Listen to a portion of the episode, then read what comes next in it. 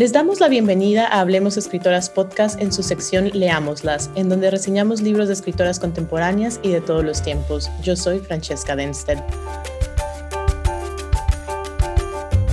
Soldado 1 y Soldado 2 se encontraron frente a un cadáver en cuyos ojos abiertos no se proyectaba el cielo espeso de la guerra, sino una luz que daba la sensación de la negrura. Con estos dos cuerpos que han olvidado sus nombres ante la violencia de una guerra que tampoco se nombra, Clio Mendoza comienza su primera novela. La fuerza poética de estas líneas, que además se mantiene durante todo el texto, obedece a la formación que Mendoza tiene como poeta.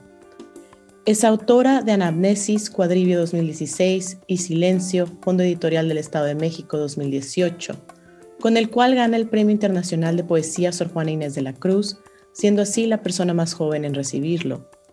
Clio Mendoza nace en Oaxaca en 1993 es licenciada en Letras Hispánicas por la Universidad Autónoma Metropolitana y ha sido becaria del FONCA. Actualmente escribe su segunda novela y colabora en un proyecto multimedia, nos advierte la solapa del libro.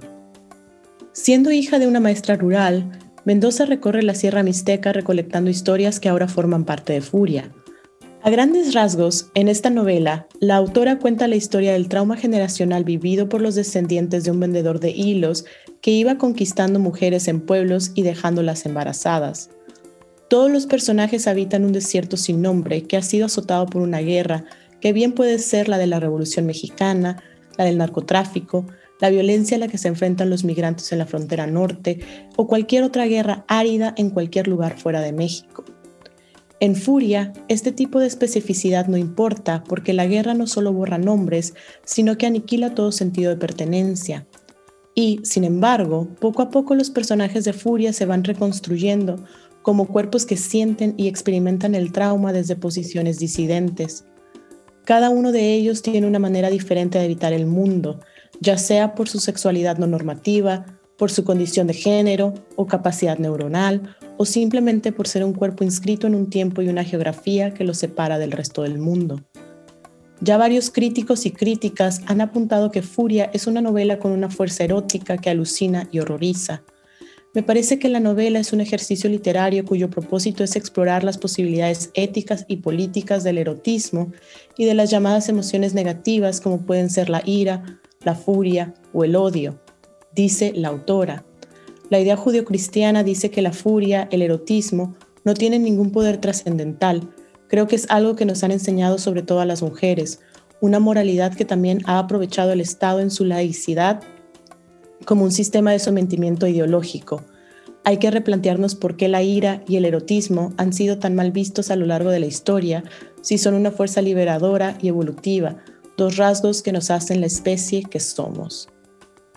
Por su parte, la filósofa mexicana Rosaura Martínez Ruiz ha argumentado que el erotismo contiene el potencial de redireccionar nuestro sentido de sociabilidad hacia un espacio donde las diferencias y las disidencias se celebren sin querer reinscribirlas en una nueva armonía unitaria o verdad absoluta.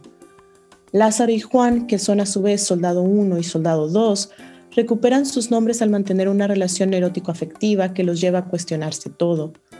Lo mismo sucede con el personaje de Cástula, una mujer víctima de la violencia patriarcal que a veces se convierte en bruja y otras en vagina dentada al utilizar el odio y el erotismo para reinventarse su relación con el mundo.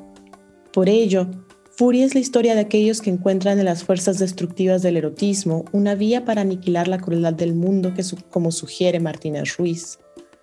Pero no es una entrega hedonista como otros escritores mexicanos, en su mayoría hombres, lo han visto, Pienso en Salvador Elizondo, autor citado por medio de un epígrafe en la novela, o Juan García Ponce. Para Mendoza, a diferencia de estos autores, el erotismo es un discurso político y ético que implica la revalorización de los cuerpos vulnerables y la posible transformación del trauma para que éste no pase de la misma manera a futuras generaciones. La novela demanda pausas del lector, por momentos es difícil seguir el hilo de las diferentes historias y temporalidades que parecen una misma. Esto no debe asumirse como falta de habilidad o maduración estilística. Más bien, me parece que la destreza literaria de Mendoza requiere no solo de una lectura atenta, sino crítica, y para ello el lector debe pausar y tomar distancia. Quiero decir, no es un libro para impacientes. Para aquellos que se entregan de lleno a su furia, el final inesperado subraya nuevamente la maestría literaria de la autora y nos recuerda que en Furia nada es absoluto, puesto que ese afán totalizante solo puede acabar en un infierno. Por ello, todo es relativo a la novela y es el entrelazar de los cuerpos, como viene insistiendo el feminismo desde hace varios ayeres, la fuerza que hace que los personajes sobrevivan en medio del desamparo y la hostilidad. La novela acaba con la siguiente imagen. Durante años, pero no para siempre, en el sueño de Daniela aparecerá Salvador como un héroe triste y lujurioso. Ella se entregará a él a pesar de percibir en su piel un tenue olor a cadáver. La posibilidad que abre ese no para siempre está contenida en el deseo erótico de Daniela. Cabe al lector decidir qué se mantiene del sueño, la furia de la lujuria o la sensación negativa de la tristeza.